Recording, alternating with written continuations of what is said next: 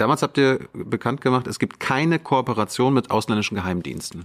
Korrekt. Gilt das immer noch? Ja. Ich kann es mal übertragen und würde sagen, ich kooperiere nicht mit Thilo. Ich mache keine Politikanalyse. Es sei denn, Thilo bittet mich darum. Also dann, dann nehme ich eine auf und schicke sie hin. Aber sonst kooperieren wir nicht miteinander. Die Politikanalyse. Herzlich willkommen zu die Politikanalyse.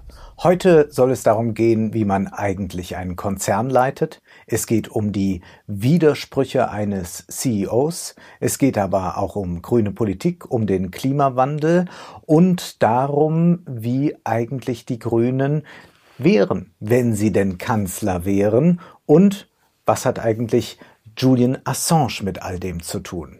Thilo hat zwei Interviews geführt mit Robert Habeck und mit Tim Höttges. Und wir konzentrieren uns diesmal nur auf diese beiden Interviews. Beide sind hochinteressant. Hallo Tilo, moin. Wie geht's? Leidlich, würde ich sagen. Geht mir so wie allen anderen. Man macht seinen Kram, arbeitet viel. Und wer bist du? Ich bin der Vorstandsvorsitzende der Deutschen Telekom, Tim Höttges. Mhm. Ich bin 58 Jahre alt. Wir leben jetzt seit 2000 hier in Bonn. Ich bin seit 21 Jahren bei der Deutschen Telekom und bin derzeit hier der Chef. Bei Tim Höttges, dem Vorstandsvorsitzenden der Telekom, da können wir erfahren, was man eigentlich so mitbringen muss, um einen Konzern zu leiten und wie man etwas verkauft. Da erfahren wir von Höttges, es geht um Instinkt und Emotionen. 50 Prozent des Geschäfts machen Instinkt und Emotionen aus, sagt Höttges. Du hast ja trotzdem einen Instinkt, du hast ja trotzdem ein Bauchgefühl. Ja. Ignorierst du das denn? Oder Nein, wie? damals habe ich den ignoriert. Damals habe ich mich ganz konzentriert auf Analytik, auf Mathematik, auf die, auf die Argumente, die für oder gegen etwas sprechen und habe das dann abgewogen und versucht, am liebsten wäre es noch gewesen, wenn man eine kardinale, so haben wir es damals genannt, äh, Ableitung dieses, dieser Beurteilung hätte machen können. Den Instinkt, dass 50 Prozent des Geschäftes Emotion und aus dem Bauch kommt, habe ich erst gelernt, als ich im Geschäft drin war.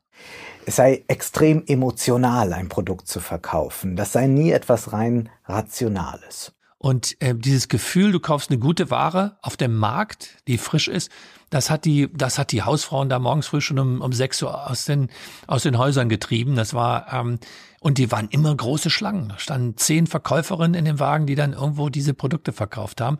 Und das war extrem emotional der stand auch da und, und pries seine Produkte an, wie man das sich auf dem Fischmarkt heute, ähm, ähm, wie man es auf dem Fischmarkt heute erlebt. Und das war schon mal so ein erstes Gefühl, gesagt habe, du musst schon ein bisschen einen draufsetzen, emotional, um was zu verkaufen. Du kannst das nicht rein rational mhm.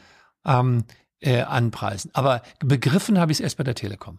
Und da hat er selbstverständlich recht. Es geht ja nicht einfach nur darum, Telekommunikation zu ermöglichen, sondern man muss auch bei den Kunden Anreize schaffen. Man muss sie in irgendeiner Weise für einen gewinnen. Und das funktioniert nicht einfach nur mit Fakten, nicht einfach nur mit Daten, mit Möglichkeiten, die man anbietet, sondern sicherlich hat das sehr viel mit Marketing zu tun.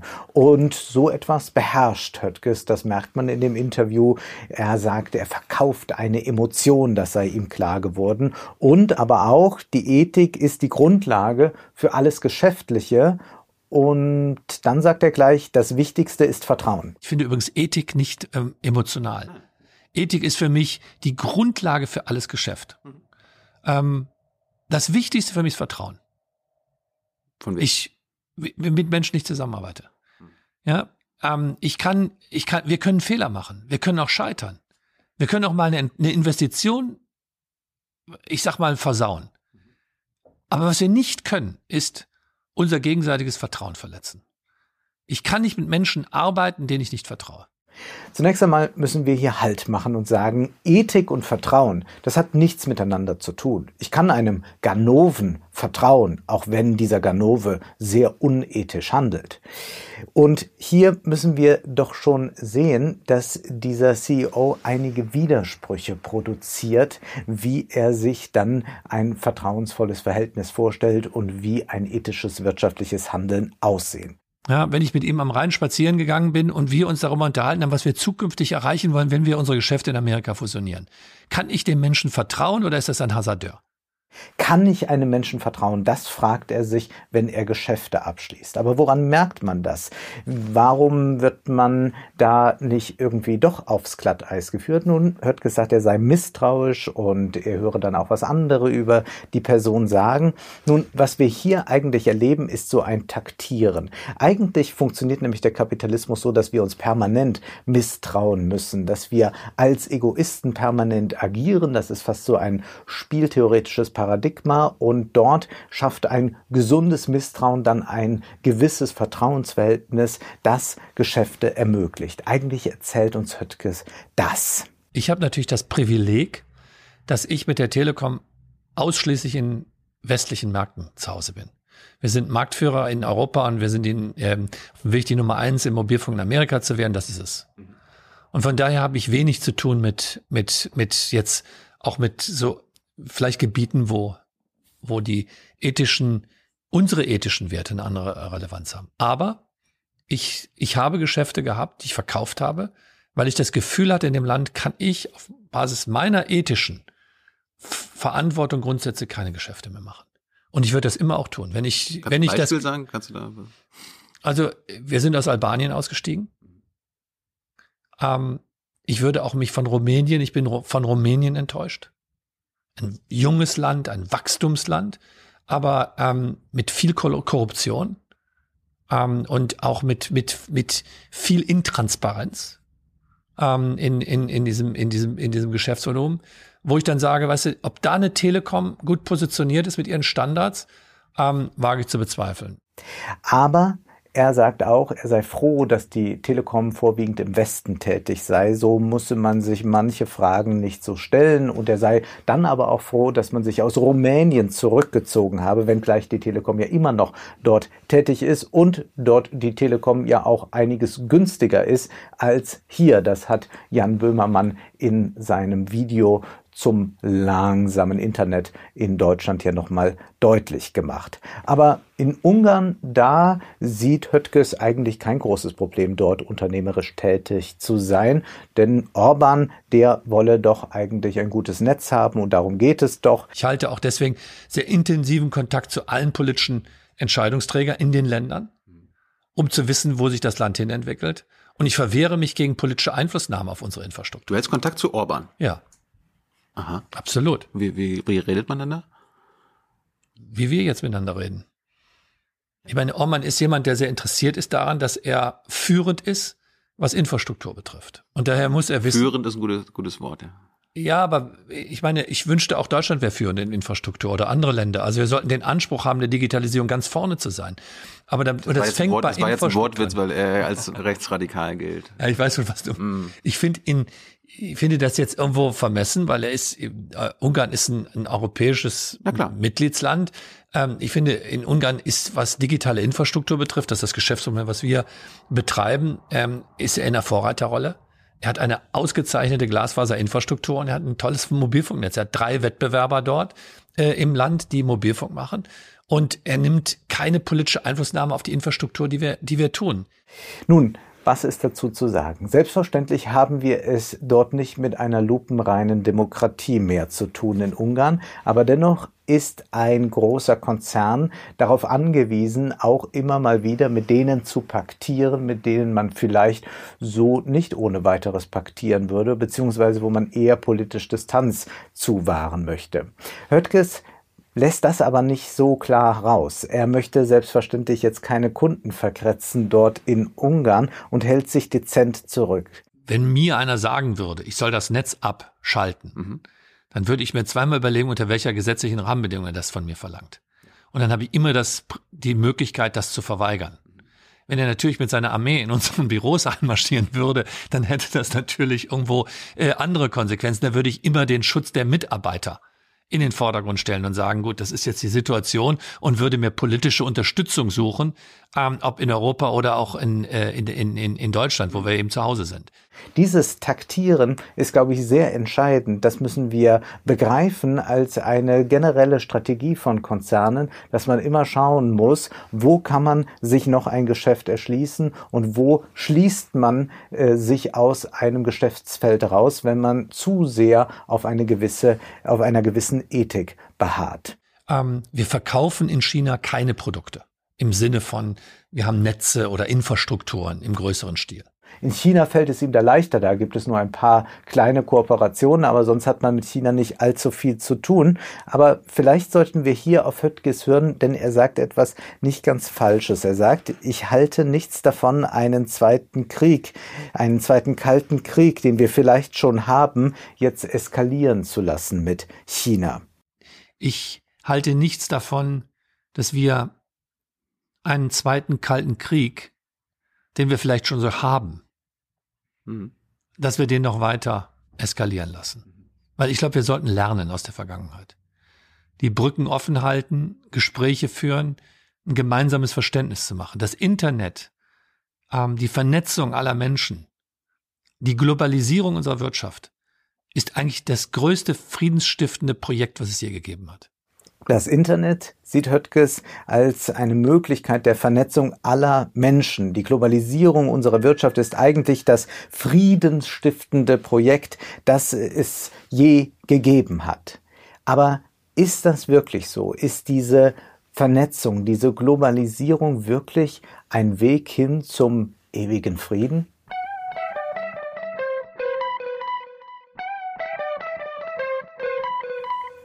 Als Voltaire die Börse in London besuchte, da war er begeistert. Da sagte er, hier handeln alle miteinander. Hier ist vollkommen egal, welcher Religion man angehört, aus welchem Kulturkreis man kommt. Wichtig ist doch eigentlich nur das Geschäft und derjenige ist ein armer Lump, der verloren hat. Und das ist in gewisser Weise auch heute noch häufig eine Ideologie des Freihandels, dass man sagt, wir haben eine große Vernetzung der Menschheit so und dadurch dadurch vermeiden wir auch Konflikte. Ja, die Menschheitsfamilie, die wächst zusammen. Aber man muss auch sagen, diese Vernetzung hat zugleich auch für Kriege gesorgt. Denken wir nur an die Opiumkriege im 19. Jahrhundert.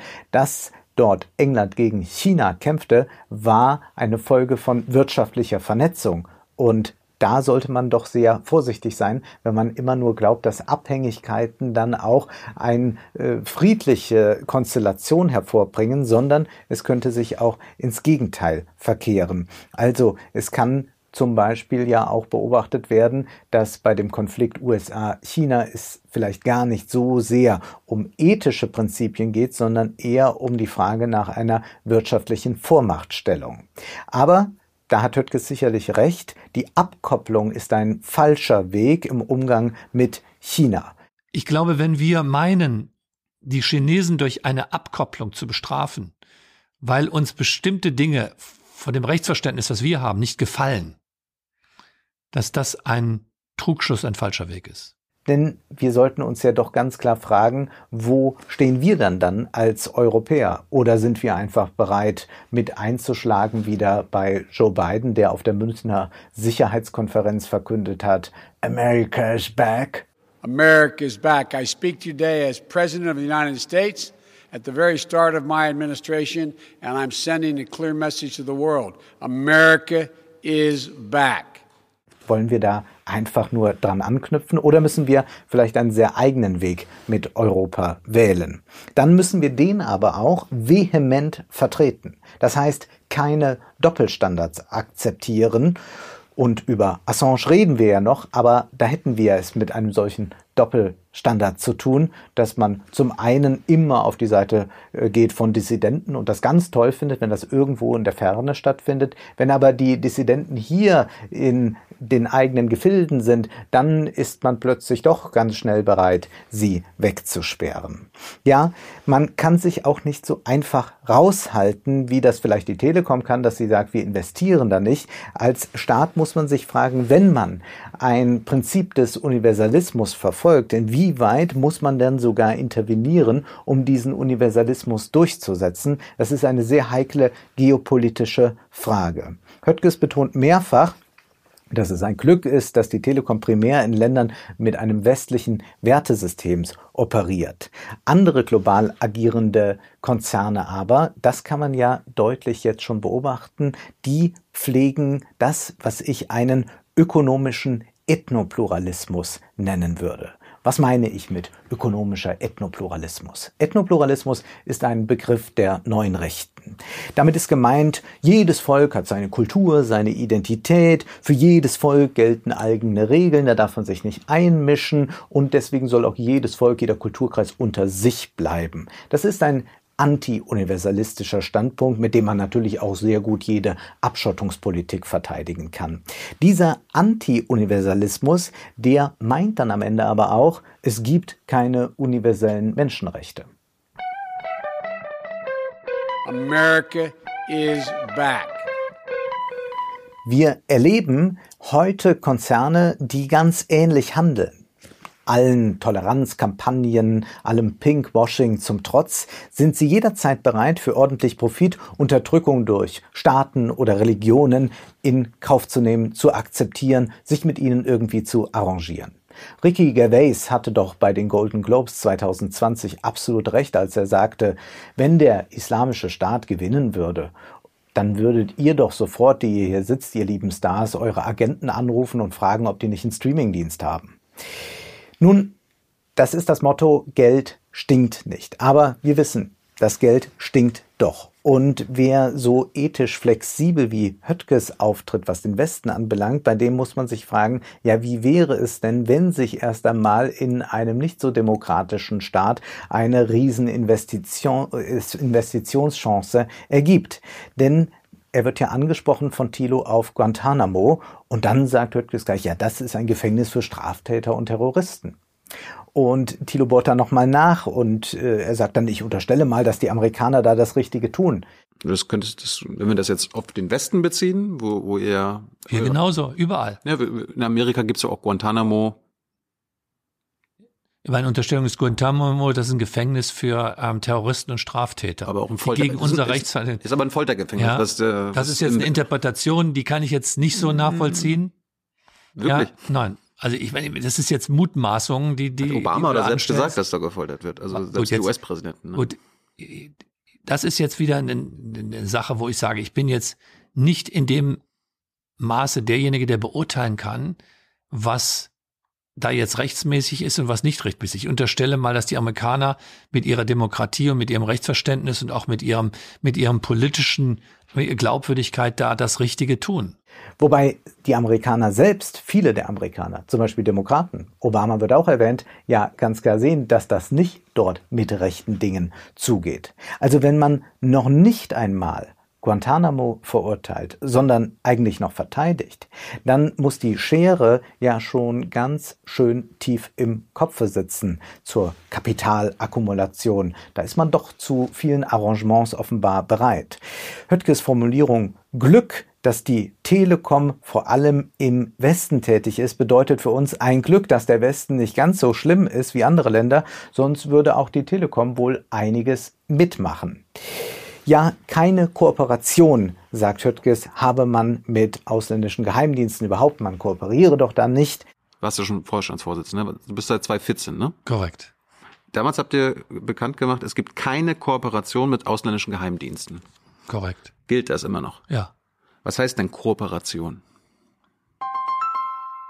Und dann kann man aber doch erfahren, dass aus den Snowden-Enthüllungen man nichts gelernt hat oder keine Schlussfolgerung gezogen hat und dass man doch zu ganz vielen Dingen bereit ist, ständig Daten rausgibt, wenn sie dann gefragt werden. Und Thilo äh, bohrt ja da auch wieder nach und Höttges sagt dann schon, ja, ja, natürlich, da geben wir Daten und dorthin geben wir Daten und das machen wir alles. Jetzt seid ihr in Amerika aktiv. Ja. Ihr seid ja mit T-Mobile, seid einer der größten äh, Mobilfunkanbieter. Genau. So, und da ist es ja Recht und Gesetz, dass die NSA und andere Geheimdienste darauf Zugriff haben. Im rechtlichen Rahmen, genauso wie das. Ähm ja, dann, aber dann kooperiert ihr, kooperiert ihr ja mit ausländischen Geheimdiensten, weil ihr es müsst. Wenn du so, wenn du so sagen würdest, ja. Und da frage ich mich, was bedeutet denn eigentlich diese Formulierung keine Kooperation mit ausländischen Geheimdiensten? Also, dass die Telekom jetzt nicht hingeschrieben hat, liebe Geheimdienste, hiermit kooperieren wir mit Ihnen, wir freuen uns auf die Zusammenarbeit. Also, was soll denn diese Aussage eigentlich bedeuten? Ich kann es mal übertragen und würde sagen, ich kooperiere nicht mit Thilo, ich mache keine Politikanalyse, Es sei denn, Thilo bittet mich darum. Also dann, dann nehme ich eine auf und schicke sie hin. Aber sonst kooperieren wir nicht miteinander. Das möchte ich hier ganz ausdrücklich klarstellen. Aber schauen wir noch auf etwas anderes. Auf nämlich diese, ja, nicht Unbeholfenheit, sondern eigentlich Unbekümmertheit, wenn es überhaupt um die Überwachung geht in diesem Interview. Da sagt er dann einfach mal frei heraus, diese Diskussion habe ich in den letzten fünf Jahren nicht geführt. Wie oft der BND. Also ich sag mal, ich sage mal, das ist Angebot und Nachfrage. Im Moment ist es kein Thema. Ähm, ja, bei uns im Unternehmen. Ja, das vielleicht jetzt für dich. Ich habe das, so, diese Diskussion habe ich jetzt vielleicht in den letzten fünf Jahren nicht einmal geführt. Da würde man ja eher sagen, umso schlimmer, dann wird es ja höchste Zeit. Wir haben uns vielleicht in Deutschland ein bisschen zu sehr nur mit Facebook und Co beschäftigt. Vielleicht sollten wir auch einmal wieder ein bisschen vor der eigenen Haustüre kehren.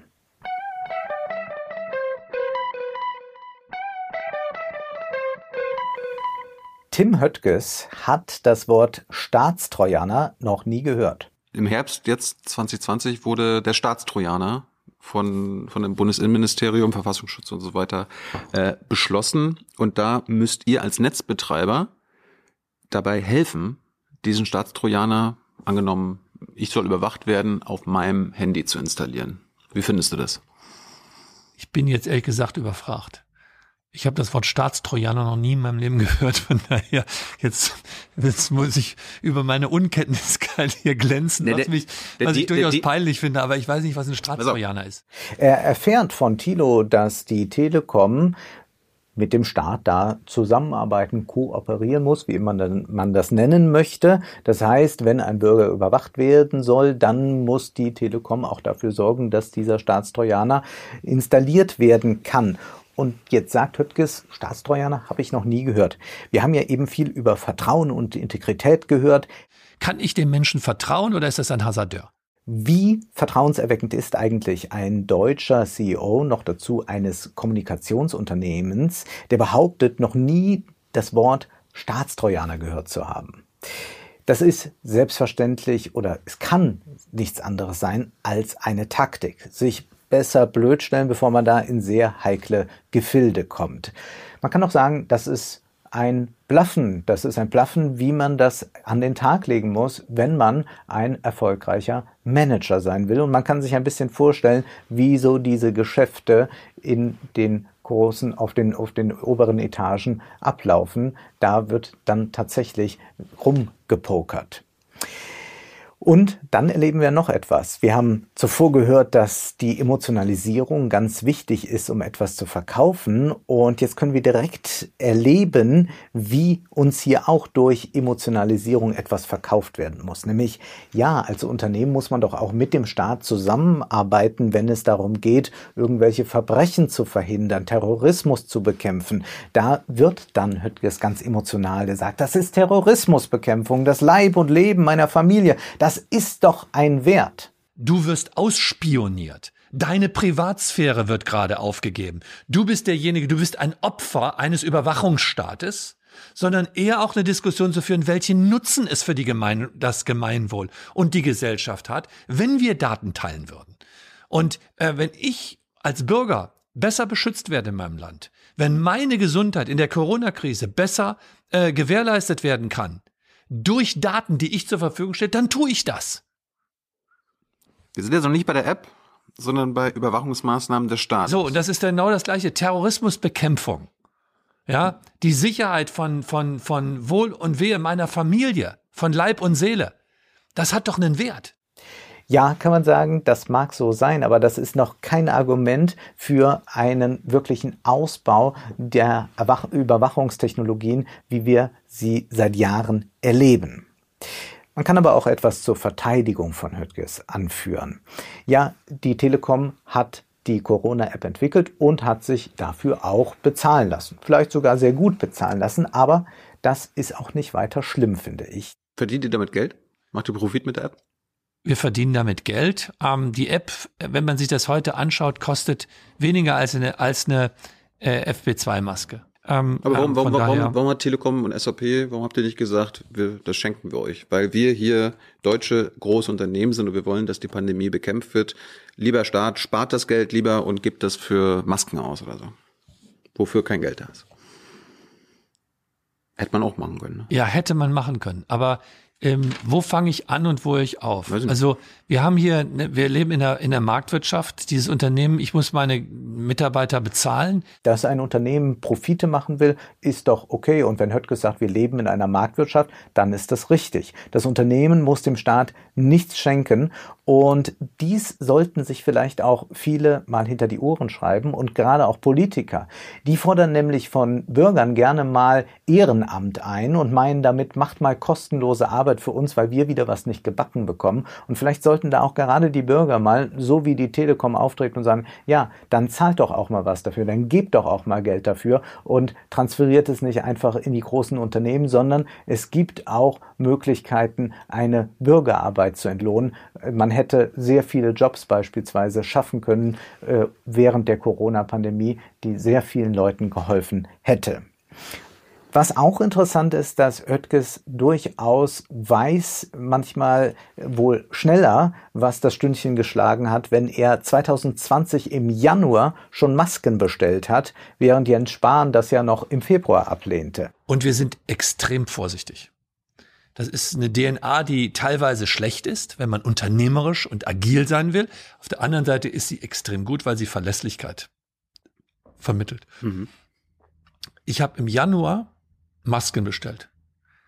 Da war überhaupt noch keiner im Januar Letz- letztes 2020. Jahr oder dieses Jahr? Letztes Jahr. Ja. Weil wir gesagt haben, da kommt irgendetwas, wir müssen vorbereitet sein. Was, wenn viele Unternehmer, und diese Frage müssen wir uns stellen, in der Krise besser gearbeitet haben als die Politiker? Man ruft ja gerade schnell nach Verstaatlichung, wenn es um Masken geht, um Impfungen und so weiter. Doch Masken, Schnelltests und Impfungen haben wir ja im hohen Maße der Privatwirtschaft zu verdanken, insofern als sie sie produziert haben und sie in Hülle und Fülle zur Verfügung steht. Man kann doch fast froh sein, dass Spahn nur lauter Fehler machen konnte bei den Bestellungen und Genehmigungen, aber dass er nicht auch noch die Entwicklung versauen konnte. Und wenn man 180.000 Mitarbeiter von einem auf den anderen Tag ins Homeoffice schicken kann, dann zeichnet sich das doch auch erstmal als etwas aus. Das ist doch erst einmal ein Beweis dafür, dass offenbar Höttges und der gesamte Konzern sehr gut organisieren kann. Und das ist doch gerade das, was uns in Deutschland in dieser Krise fehlt. Eine gute Organisation. Auch wenn wir jetzt nicht immer noch auf das Faxgerät angewiesen sind. Da macht man aber sehr, sehr kleine Fortschritte.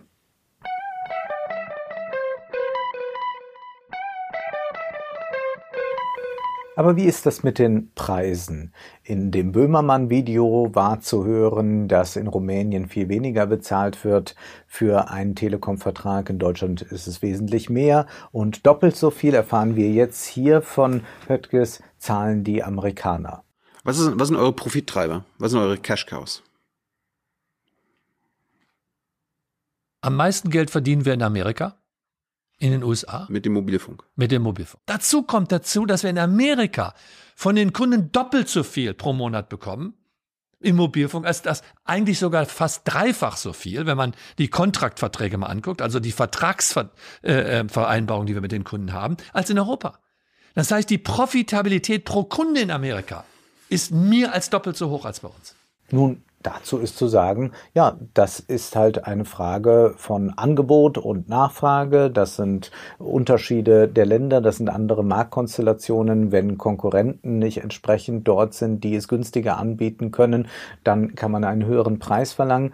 Und genauso ist auch diese Frage nach dem Tarifvolumen, dass das nicht technisch begründet ist, sondern dass es ein Geschäftsmodell ist, einfach eines, das sich daraus ergibt, dass man sagt, irgendwie muss ich das für den Konzern rechnen und irgendwie versuchen wir äh, sowohl für die, die wenig brauchen, einen Tarif zu machen, den sie bereit sind zu zahlen und für die, die viel brauchen, auch einen zu machen, den sie bereit sind zu zahlen. Theoretisch könnte man bei jedem Abonnementmodell sagen, ja, warum geht dann Netflix nur an eine oder vier Personen? Warum ist mit einem 7,90 Euro Netflix-Abo nicht gleich das ganze Dorf abgedeckt? Das würde ja äh, technisch möglich sein. Man kann das Passwort ja an alle weitergeben, aber es geht halt nicht. Das ist eine künstliche Verknappung, die stattfindet, um gewisse Preise zu rechtfertigen. Aber das ist reine Marktwirtschaft. Und das ist vielleicht auch gar nicht das große Problem, sondern da kann sich ja durch Wettbewerbe am Markt auch sehr schnell eine andere Konstellation herstellen. Und eine solche beschreibt ja auch Höttges selbst, dass sie eigentlich in Amerika von AT&T übernommen werden wollten, weil sie gar keine Chance sahen am amerikanischen Markt. Wir waren verzweifelt. Wir hatten ein, ein Amerika-Geschäft, wo wir die abgeschlagene Nummer vier waren. Ja. Wir hatten über, ich glaube, 18 Quartale in Folge Kunden verloren. AT&T und Verizon hatten die 4G schon aufgebaut. Wir hatten kein Funkspektrum, was wir brauchen. Und gleichzeitig hat uns Apple erklärt, ihr seid für uns irrelevant, ihr kriegt das Apple iPhone nicht. Und in der Situation standen wir da und wussten nicht, wie wir in Amerika klarkommen sollten. Und dann haben wir gesagt, okay, dann ist es besser, das Geschäft zu verkaufen. Und damit haben wir damals mit AT&T diese Transaktion vereinbart, dass sie uns übernehmen. Wir wären dann ausgestiegen aus den USA. Und dann machten sie diesen Deal, einen sehr interessanten Deal, wenn die Kartellbehörde sagt, nee, das kann nicht passieren, das darf es nicht geben, diese Fusion, dann bekommen sie eine hohe, hohe Entschädigung gezahlt. Und die Kartellbehörde sagte nein und von AT&T bekamen sie dann diese enormen Entschädigungszahlungen und konnten damit dann den Markt in den USA erobern. Und dann haben wir gesagt, wisst ihr was? Wenn du so sicher bist, dann kannst du ja für deine Sicherheit auch dahinter ein Ticket hinterlegen und sagen, wenn du daran glaubst, dann sag doch mal eine Zahl. Und dann haben wir darüber diskutiert und dann haben wir gesagt, wisst ihr was? Wir verzichten auf eine Milliarde Verkaufspreis, wenn wir von dir eine Versicherung bekommen in Höhe von sechs Milliarden. Es waren drei Milliarden Cash, mhm. drei Milliarden in Funkspektrum, mhm. das er uns geben musste, was heute Welt, und dann noch ein MVNO-Deal, also eine Verantwortung über Netznutzung von, Amer von der AT&T, wo wir kein Netz hatten. Ja. Und dadurch hat er sozusagen den Kaufpreis gesenkt bekommen, hatte gleichzeitig auf das Vertrauen uns letztlich ähm, äh, äh, diese Kartellrechte, hat er uns eine, eine Versicherung bezahlt und diese Versicherung ist dann hinterher ähm, und übrigens diese sechs Milliarden haben uns den Hintern gerettet. Ich wollte gerade sagen.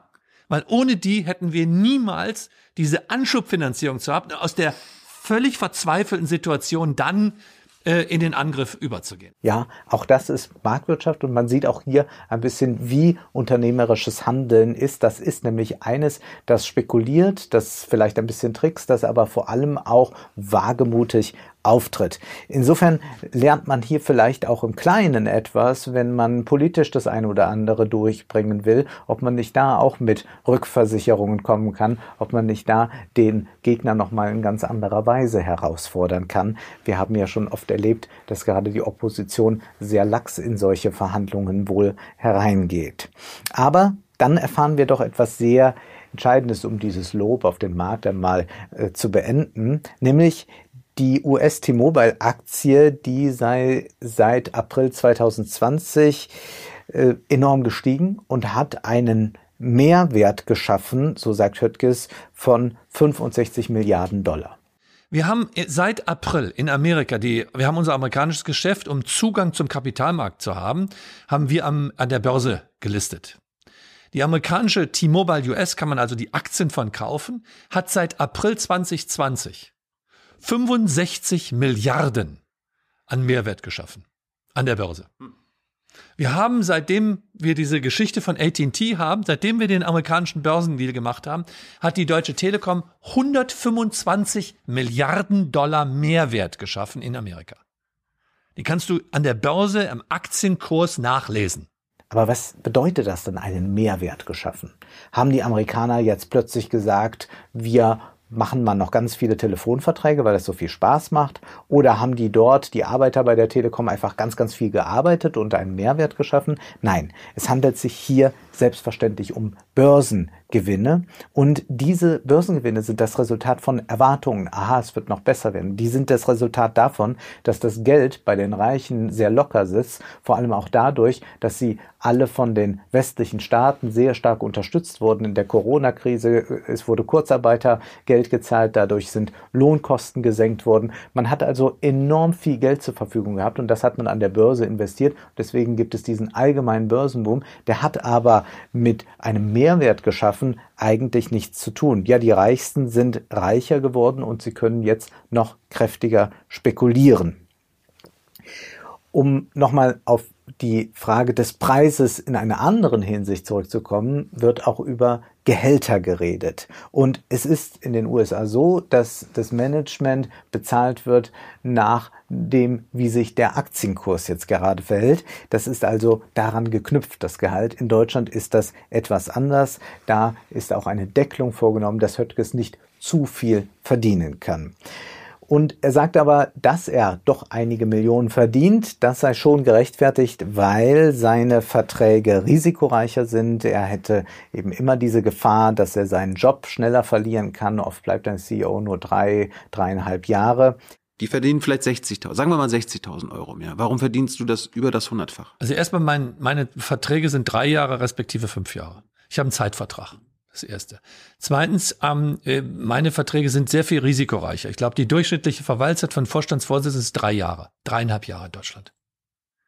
So, das heißt also die. Du bist jetzt im siebten, ne? Ich bin jetzt im siebten. Mhm. Nee, ich bin jetzt im achten. So, aber diese Diskussion, diese Diskussion ist ähm, äh, die Volatilität, die Gefahr, auch so einen Job zu verlieren, ist sehr viel größer. Ähm, damit ist so ein Risikoprämie da drin. Gut, diese Argumentation zieht natürlich nicht ganz. Demnach müssten natürlich alle Menschen, die einen befristeten Vertrag haben, Millionen verdienen. Wir wissen, es ist eher andersrum. Es ist meistens so, dass man ein hohes Risiko hat, den Job zu verlieren und dann auch noch weniger Geld verdient. Aber vielleicht sollte man sich doch die Manager da zum Vorbild nehmen und plötzlich das mal einfordern und sagen, ja, wenn ich schon befristet bin, dann müsste ich doch wenigstens mehr verdienen als der, der hier in äh, einem sicheren Hafen sitzt.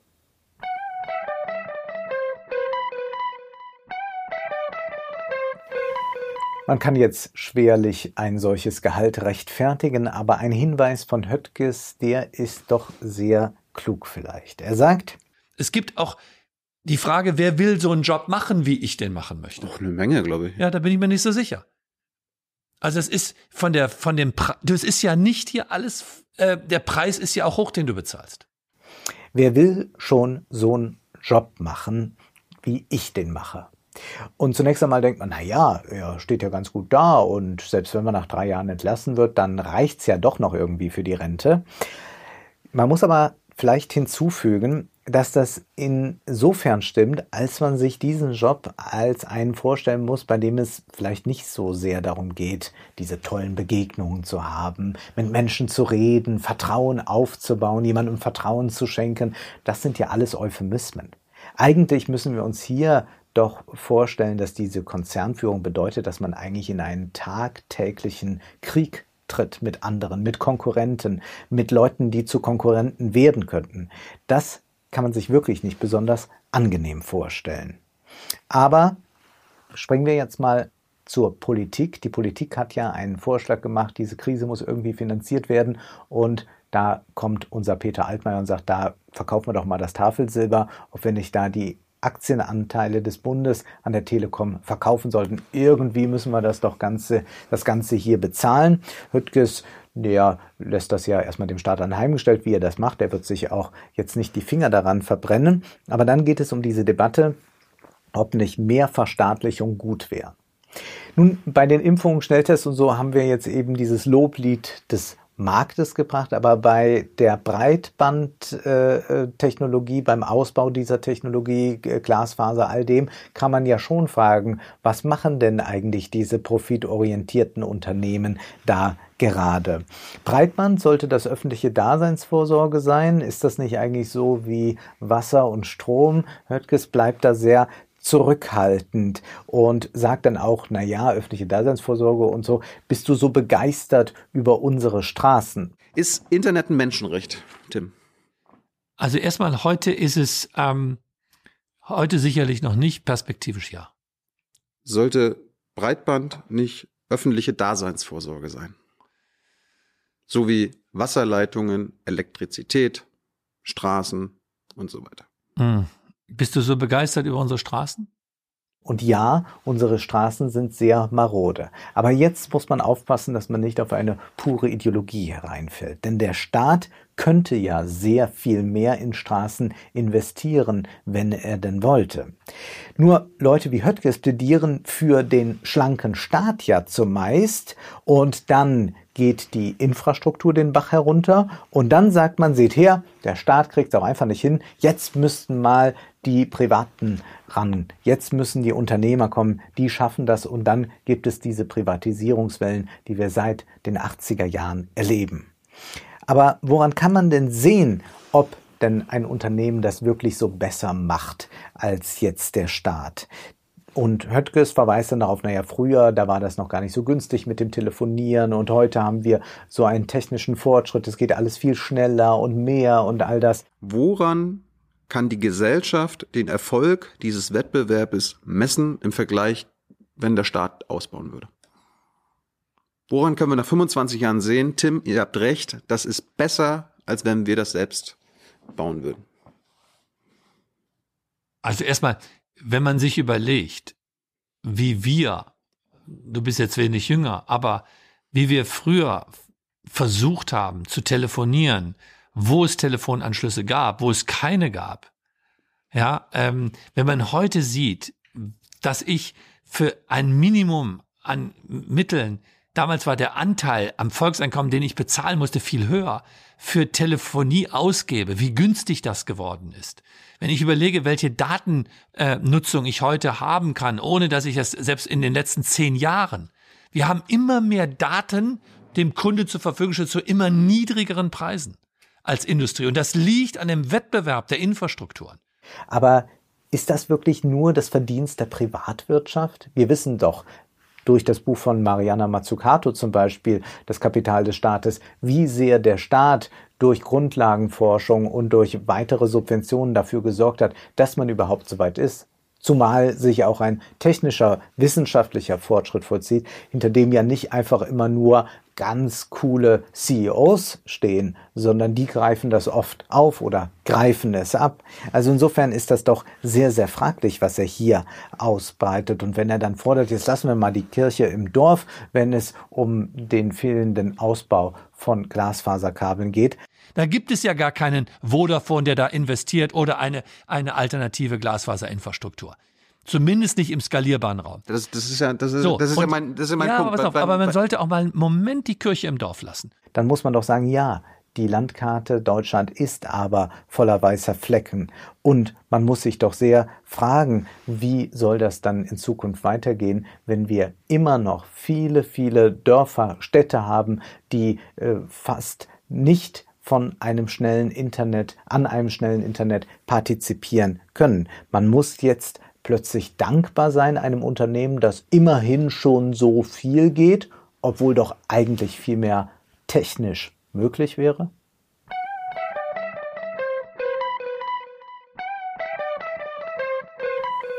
Man kann nun nicht erwarten, dass Höttges gegen sein eigenes Geschäftsmodell argumentiert. Aber wir können das auch tun in einer Weise, die vielleicht nicht so sehr gegen die Telekom gerichtet ist, sondern vielmehr müssen wir schauen, was hat denn eigentlich die Politik versäumt. Der Politik muss unser Vorwurf gelten, denn von Seiten der Politik wäre viel mehr möglich bei diesem Ausbau, beziehungsweise könnte man auch ganz klar Unternehmen zurückweisen oder ihnen Auflagen machen, dass sie für einen gewissen Ausbau sorgen müssen, dass sie sonst nicht mehr irgendwelche Vorteile weiterhin genießen können. Wir haben eben ja gehört, dieses Jahr 2020 war für die Telekom sehr erfolgreich. Aber wird das denn nun investiert? Wird das auch dort investiert, wo es sich nicht so sehr lohnt dann mit dem Ausbau des Internets? Nein, natürlich wird das nicht passieren, denn man folgt einem Shareholder Value Ansatz. Man will die Aktionäre vormachen, auch im nächsten Jahr und wird denen wahrscheinlich nicht erzählen, naja, wir haben ziemlich teure Investitionen gemacht, aber jetzt haben die Leute ja endlich mal das schnelle Internet. Auch Tilos Eltern haben dann schnelles Internet. Wir können aber den Unternehmen das nicht vorwerfen, sondern das ist etwas, was die Politik versäumt hat beziehungsweise eingefädelt hat, dass es so schief läuft. Wenn es sich für Unternehmen lohnen würde, so viel Glasfaser wie möglich in den Hunsrück, Westerwald oder sonst wohin zu bringen, dann würden sie das ja sofort tun. Dann hätten sogar Tilos Eltern schnelles Internet.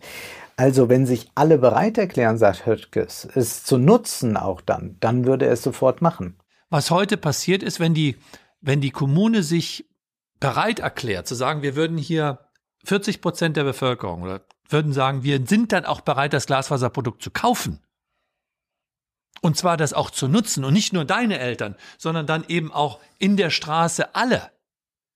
Dann kommt sofort jemand und baut in diesem Gebiet aus. Und das ist eine marktwirtschaftliche Logik, der er da folgt. Und das ist auch kein Problem. Nur kann die Politik ja in anderer Weise regulieren oder auch eingreifen oder auch erkennen, dass das nicht sein kann, dass man das allein einem Unternehmen überlässt. Aber wie ist es denn mit der Politik? Blicken wir doch jetzt auf Robert Habeck, dem Hoffnungsträger der Grünen, die grüne Spitze, die schien ja in den letzten Monaten und Jahren ein bisschen so wie die Filiale der CDU, aber Habeck versteht doch hier eigene Punkte zu machen. Erst einmal ist doch herrlich, dass er nicht Karl Lauterbach sagt, sondern Heiner Lauterbach. Da war ich in einer anderen Diskussionsrunde, da haben verschiedene Experten, Heiner Lauterbach gehörte dazu, der ja sozusagen eher immer auf der Karl. Seite, Karl, Karl, Entschuldigung.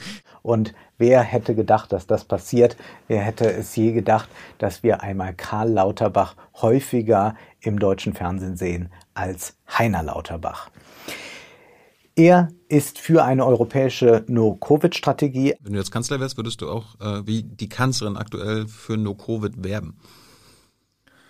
Ich glaube, dass meine, die, die, die Ministerpräsidentinnen ja. sind das eine Thema, aber wie würdest du als Kanzler jetzt damit umgehen? Würdest du einen Strategiewechsel einleiten? Also, ne, wenn ich einmal davor sagen darf, jetzt nicht, das hat er sich selber zum Kanzler gemacht, aber wenn man, wenn man die Verantwortung ja ja jetzt also. hat, dann muss man sehen, dass die alte Strategie, also unter 50 und dann öffnen wir wieder mit einer ausrechenbaren Wahrscheinlichkeit ganz schnell zu exponentiellen hohen Anstiegen wiederkommt. Das heißt, wir müssen weiter runter. Und die Frage, wie groß der Raum ist, den man dann abschirmen kann, ist eine offene Frage. Wahrscheinlich muss es dann eher Europa sein, wenn wir ein offenes Europa halten wollen. Vielleicht kann man das noch ein bisschen in Regionen unterteilen. Aber ähm, also du wärst für eine europäische No-Covid-Strategie. Zumindest den Weg dahin, ja. Mhm. Aber ich finde es sehr schön, dass Habeck hier pragmatische Vorschläge macht. Dass er nicht jetzt einfach nur da sitzt und sagt, ja, noch mehr Lockdown und das wär's dann, sondern er sagt ganz klar, die Bundesregierung hätte erst einmal zu den Menschen an den Ministerpräsidenten vorbeisprechen sollen und die Strategie besser erklären sollen. Ja, das Kanzleramt bemüht sich ja. Ähm, ja, aber wenn es deins wäre.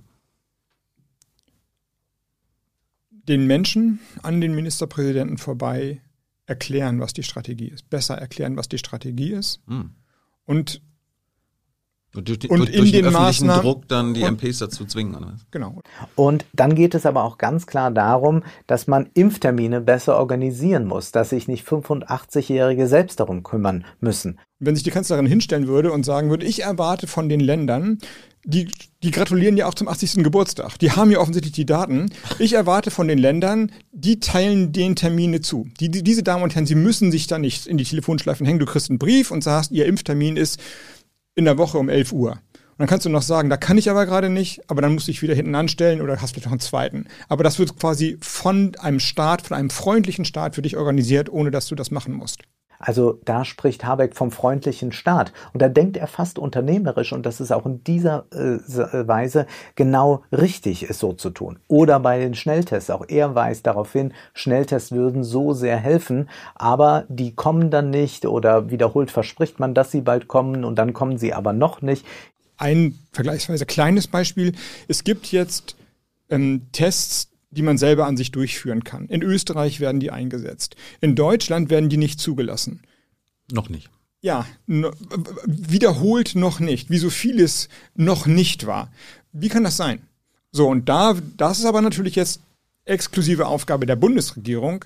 Jetzt sind sie ja immer noch nicht ganz da und in den nächsten Tagen sollen sie dann, also das ist ganz klar, dass der Gesundheitsminister hier auf jeden Fall nicht wie ein Unternehmer auftritt. Da ist Habeck sehr viel effizienter in dem, was er fordert und er verweist ja auch auf Österreich und sagt, es ist ja Österreich, wir haben es nicht mit irgendeinem Operettenstaat zu tun, sondern Österreich hat ja gezeigt, dass man diese Schnelltests sinnvoll einsetzen kann, beschaffen kann und dass es mit Genehmigungen auch schneller gehen könnte.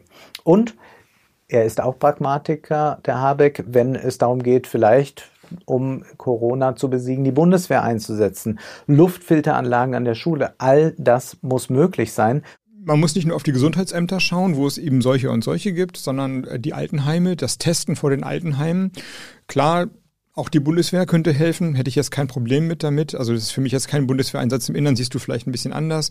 Das THW kann an den Schulen Luftfilteranlagen einbauen, die freuen sich ja, die, die, die direkten Gespräche, die wir hatten, sagen, wir stehen Anlage bei Fuß sozusagen. Wir können das machen, wir können das leisten und wir können, haben auch noch Zugriff, das sind ja freiwilligen Organisationen häufig auf weitere Handwerksbetriebe, die würden das machen. Und ich glaube, hier ist tatsächlich ein effizientes und auch tatsächlich einmal unideologisches Handeln sehr sinnvoll. Denn Habeck sagt, entscheidend ist nicht, dass die Rechtsnorm eingehalten wird, sondern dass das Problem gelöst wird.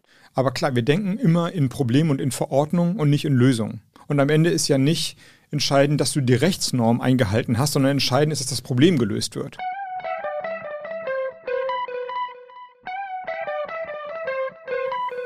Natürlich kann es in der Politik nicht nur darum gehen, wie kommt man über den nächsten Tag, sagt Habeck, sondern auch, wie gestalten wir die nächsten zehn Jahre.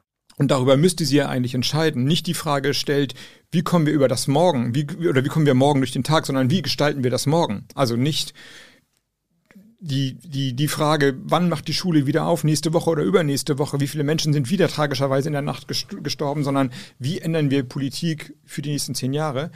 Und die Kommunikationsstrategie scheint mir doch eine sehr sinnvolle zu sein. Man verfolge zwar eine linke, reformistische Agenda, aber keine linke Ansprache.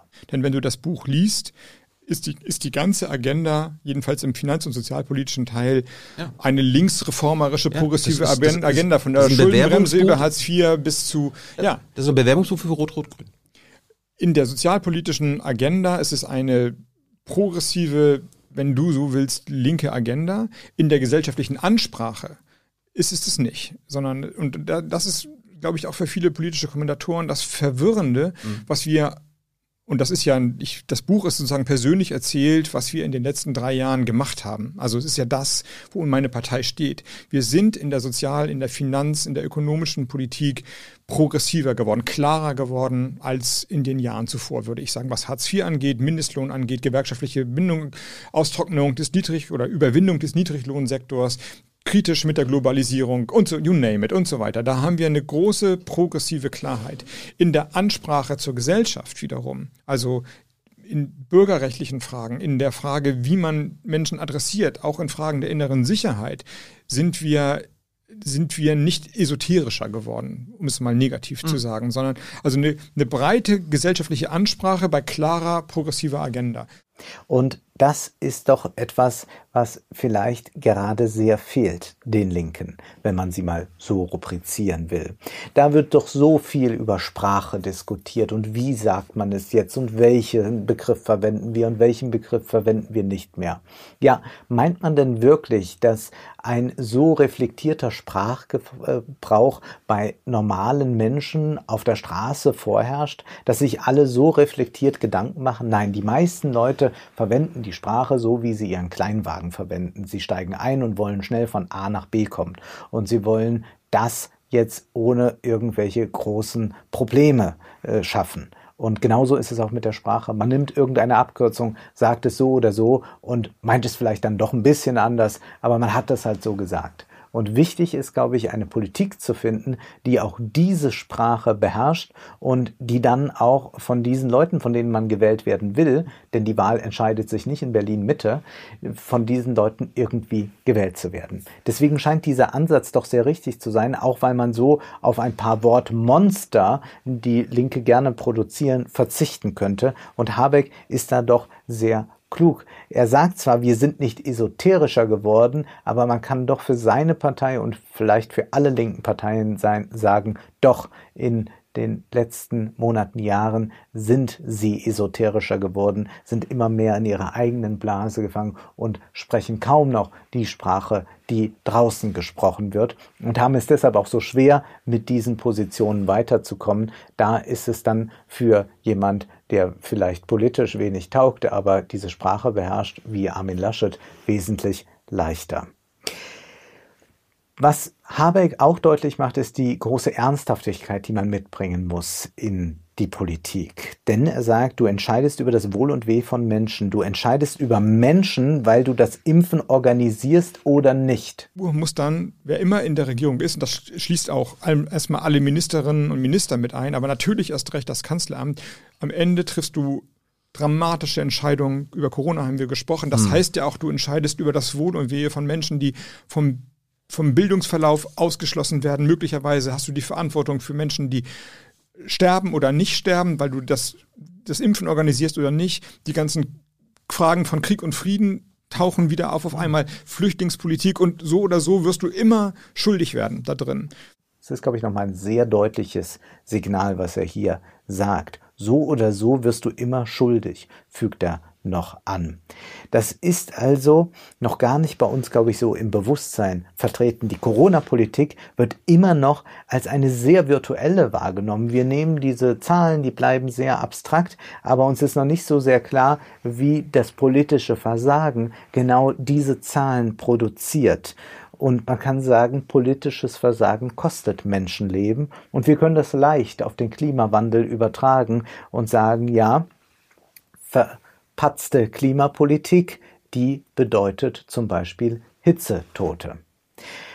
Habeck ist mitunter aber auch naiv, wenn er von einem Treffen mit Mark Zuckerberg berichtet und er hat Zuckerberg gesagt, na ja, pass auf, du hast doch jetzt so viel Geld, nimm doch raus, was du brauchst und verschenk doch einfach dein Unternehmen, verschenk die Infrastruktur der Welt. Ich hätte mal, ich glaube, das darf ich sagen, äh, Mark Zuckerberg kommt ja manchmal nach äh, nach Deutschland und trifft dann hier und da Politiker. Mhm. Ich mich auch irgendwann mal. Und, äh, und dann habe ich ihn gefragt und gesagt, hier, ich, eine Sache verstehe ich nicht, du hast jetzt so viel Geld verdient, schenk doch deine Infrastruktur der, der Menschheit. Du holst dir noch die Millionen oder meinetwegen Milliarden raus, die du so brauchst, du sollst ein gutes Leben führen, aber du schenkst Facebook der Welt. Und ohne, ohne als Stiftung, ohne Daten und ohne kommerzielle Einnahmen just, du gibst es weg. Du hast oh. doch, wäre doch cool. Ja. Ähm, und dann haben wir darüber ein bisschen geredet und er sagte, dann, das könnte, könnte man schon tun, aber dann gibt es keine Updates, keine neue, keine neue Form, denn das Geld, das ich damit verdiene, mit der ganzen Werbung und so weiter, nutze ich ja, um Facebook weiterzuentwickeln. Mhm. Das, so werden die argumentieren und sagen, dann gibt es dann eben keinen technischen Fortschritt oder so.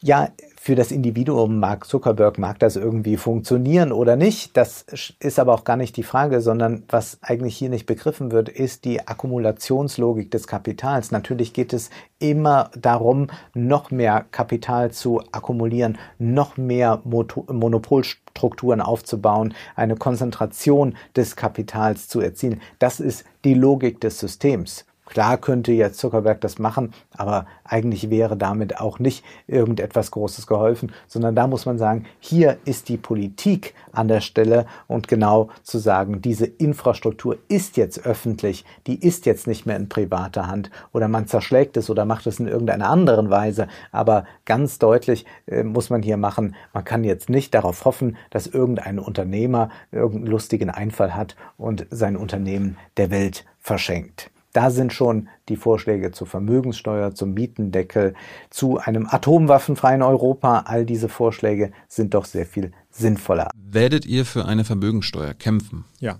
Gut formuliert, oder? Möchtest du oder werdet ihr für einen deutschlandweiten Mietendeckel kämpfen?